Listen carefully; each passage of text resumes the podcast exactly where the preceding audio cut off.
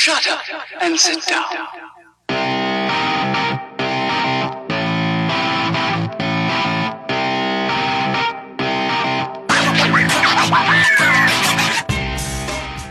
Du hörst den Kondensator, eine Sendung über Neues aus der Podcast-Welt. Heute sprechen wir über Neues von Apple.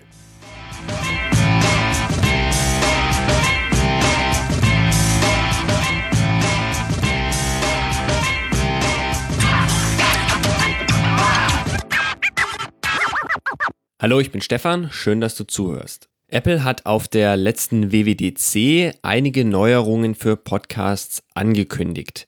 Die WWDC ist eine Entwicklerkonferenz, die sich eigentlich hauptsächlich an Apple-Entwickler richtet. Allerdings in diesem Fall ähm, sind da auch die ganzen Podcasts damit angesprochen, da Apple dort eben die Möglichkeit genutzt hat, über diese kommenden Änderungen zu informieren. Es gibt zum einen einige Änderungen im Podcast-Feed. Dort gibt es jetzt Support für Episodennummern. Das heißt, ihr braucht die Nummer der Episode nicht mehr in den Namen der Episode zu packen, sondern dafür gibt es jetzt ein extra Feld.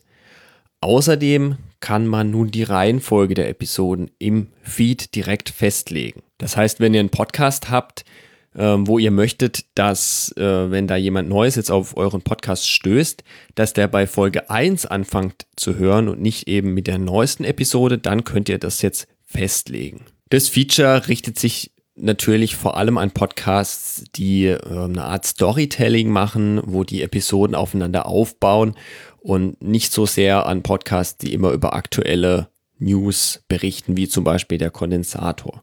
Eine weitere Änderung ist, dass im Podcast-Feed jetzt äh, Seasons unterstützt werden. Das heißt, ihr könnt jetzt direkt im Podcast-Feed äh, klar machen, äh, welche Season eine Episode zugeordnet ist und damit wird es dann auch in der Podcast-App entsprechend dargestellt. So when you subscribe to a podcast, we automatically put the latest episode into your unplayed episode list, which is great for most podcasts. But in the case of this example, there's a couple problems. First, as you can see, this is episode four of what looks to be season two. So in the case of this podcast, it's actually intended to start from the beginning with episode one of season two. Also, it required that the podcast author put both the season number and the episode number in front of the title, which isn't the best user experience. So going over to the feed tab, when I look for episode one, two, and three, I find that they're in the wrong order, and it's difficult to add those episodes over to my unplayed list so I can start from the beginning and listen through in the correct order. So all that to say is that we, can, we think we can do better here. So to start, we're happy to announce support for podcast seasons in iOS 11. So seasons will allow podcasters to group together episodes where it makes sense for their podcast content. And within a season, they'll also be able to choose the order in which those episodes are presented, whether it's newest to oldest or oldest to newest. And utilizing the other tags we're about to talk about that we're adding, um, we'll be able to present nice season headers and concise titles to best present the content.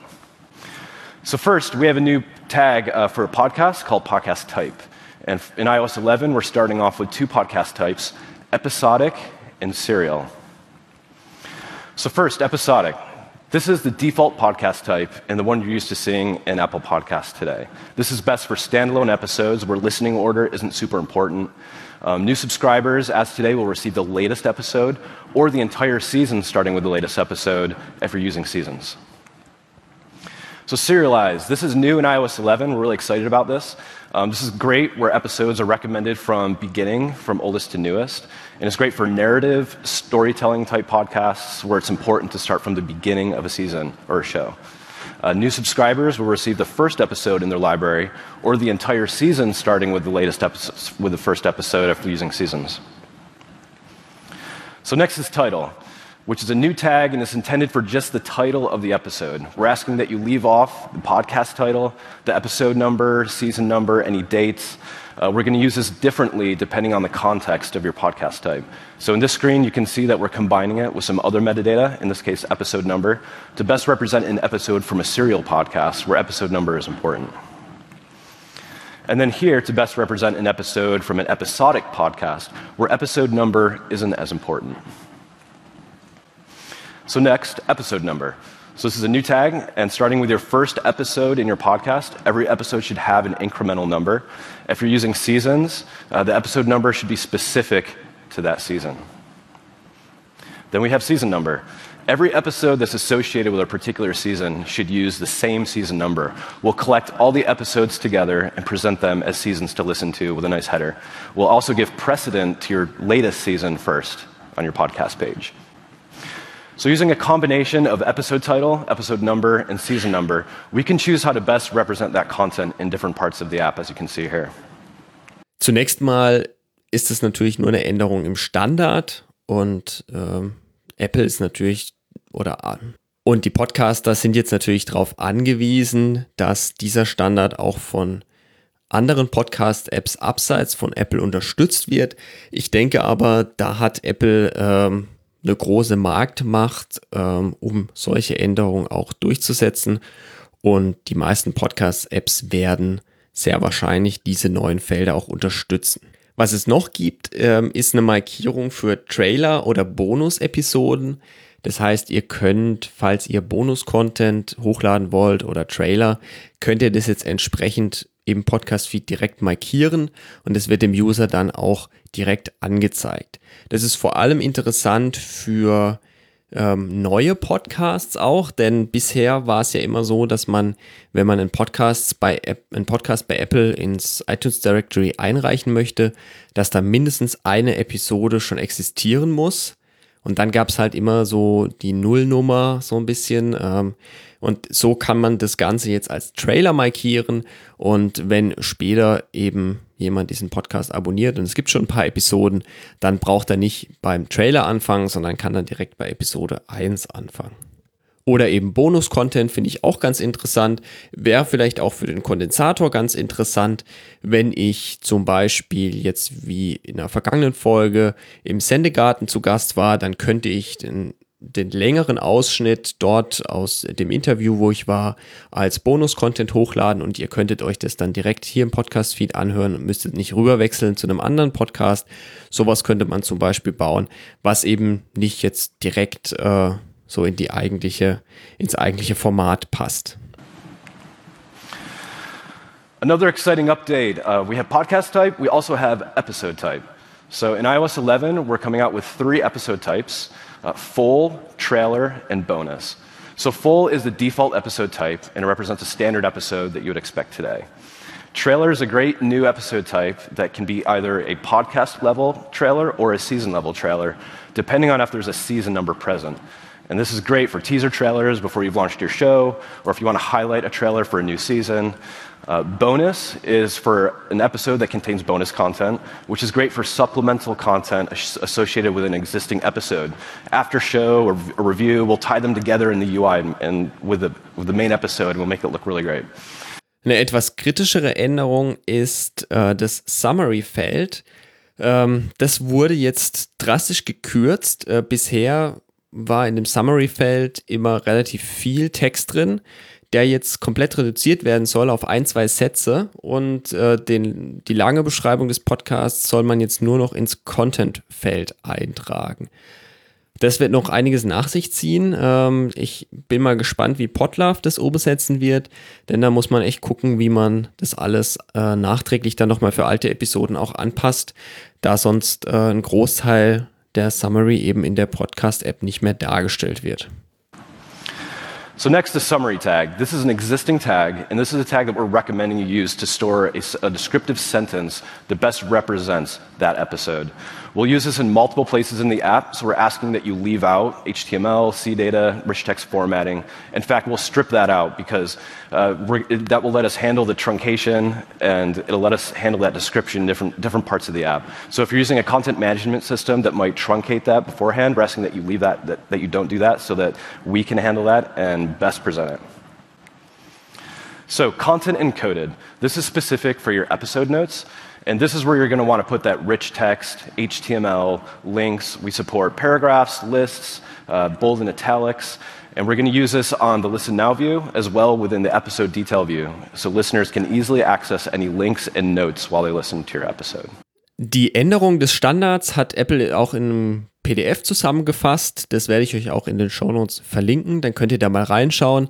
Da steht es dann alles auch mal nochmal detaillierter drin, äh, was man da alles eintragen kann, was die genauen Kriterien der Felder sind. Das könnt ihr euch auf jeden Fall mal angucken oder ihr verlasst euch da einfach auf Potlove und hofft, dass die das entsprechend richtig implementieren. Ich denke, es ist aber trotzdem gut zu wissen, was sich da tut, was sich ändert, einfach damit ihr einen Überblick habt, ähm, was ihr vielleicht bei euch anpassen könnt oder müsst, ähm, was ihr da jetzt für neue Features zur Verfügung habt. Ein weiterer Punkt, den Apple angekündigt hat, das wurde sich ja von vielen gewünscht, sind Statistiken. Apple wird jetzt in Zukunft ab iOS 11 Statistiken sammeln. Ähm, das bedeutet, ihr könnt dann über euer Podcast Connect bzw. iTunes Connect Webportal von Apple werdet ihr Statistiken abrufen können, die euch dann anzeigen, ähm, wie viele Hörer die Episoden haben, wie lange die Hörer dranbleiben, wann sie abschalten. Ähm, ihr könnt das Ganze nach Länder sortieren. Gibt es eine ganze Reihe an Statistiken. Wo kommen die Statistiken her? Die kommen aus der Apple Podcasts App und von nirgendwo anders. Das bedeutet, Apple ähm, wertet das Userverhalten in der Apple Podcasts App aus und trackt damit, äh, was die Hörer hören, wie lange sie hören und äh, übermittelt die Daten dann ähm, anonymisiert eben an das entsprechende Backend von Ihnen und ihr könnt euch die Daten dann ansehen. Well, we're thrilled to announce Podcast Analytics. We want to give you a sneak peek today. Yes, all right, thank you. We're thrilled to be sharing this with you. Our new reporting tool for podcast providers will allow you to see how much of your podcast episodes are played and when on Apple Podcasts, compare the performance of your episodes and podcasts over time, and see which parts of your episodes are more interesting than others. Are people skipping over your extended music intro or maybe your second mid roll? We're doing this in a way that respects user privacy, aggregating usage data rather than sharing individual events. Analytics are not tied to individual Apple IDs, and users can reset their identifier at any time. We know that you'll have lots of questions, and we're excited about podcast analytics too, but we're still in development, so we're going to ask you to, if you can, hold questions until Podcast Analytics launches later this year. Ich bin ganz gespannt, äh, wie die Zahlen dann tatsächlich aussehen werden und wie sehr man sich da auch drauf verlassen kann, denn ähm, nicht alle Podcast-Hörer benutzen eben die Apple Podcasts App. Und ich bin auch der Überzeugung, dass das Hörerverhalten von Menschen, die über die Apple Podcasts App hören und Menschen, die zum Beispiel über Overcast hören oder Pocketcasts, ähm, dass das sich deutlich unterscheidet. Denn ähm, es gibt sicherlich äh, viele Menschen, die Geld für Podcast-Apps ausgeben und dann, dann auch ein intensiveres und anderes Hörverhalten haben als jemand, der jetzt nur die Apple Podcasts-App benutzt, die kostenlos dabei ist und da vielleicht nur zwei Podcasts abonniert hat.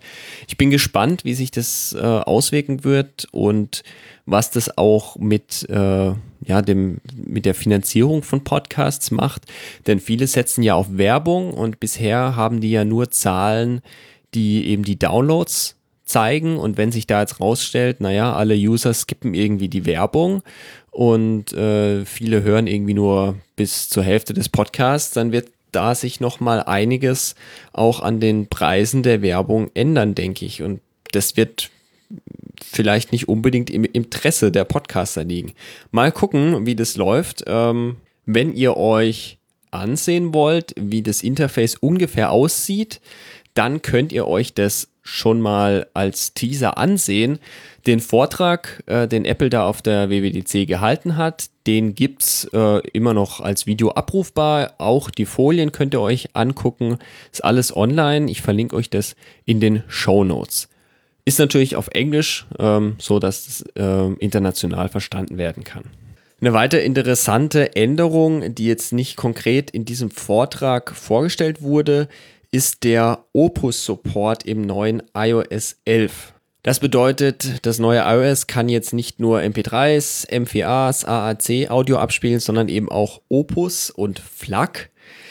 Der Hauptgrund, warum Apple Opus Support ins System eingebaut hat, ist wohl, dass der Safari äh, in iOS 11 nun ähm, WebRTC unterstützt. Das ist eine Möglichkeit, um ähm, ja, so Videotelefonie, Audiotelefonie direkt im Browser machen zu können, unter anderem. Und dafür legt der Standard eben fest, dass Opus Support vorhanden sein muss. Und deshalb kann eben jetzt auch im System Opus abgespielt werden. In der aktuellen iOS 11 Beta geht es noch. Ob Apple das ändern wird in Zukunft in den Betas, ist noch offen. Es kann sein, dass entsprechende Dateien dann nicht mehr abgespielt werden können. Ich gehe da aber nicht von aus.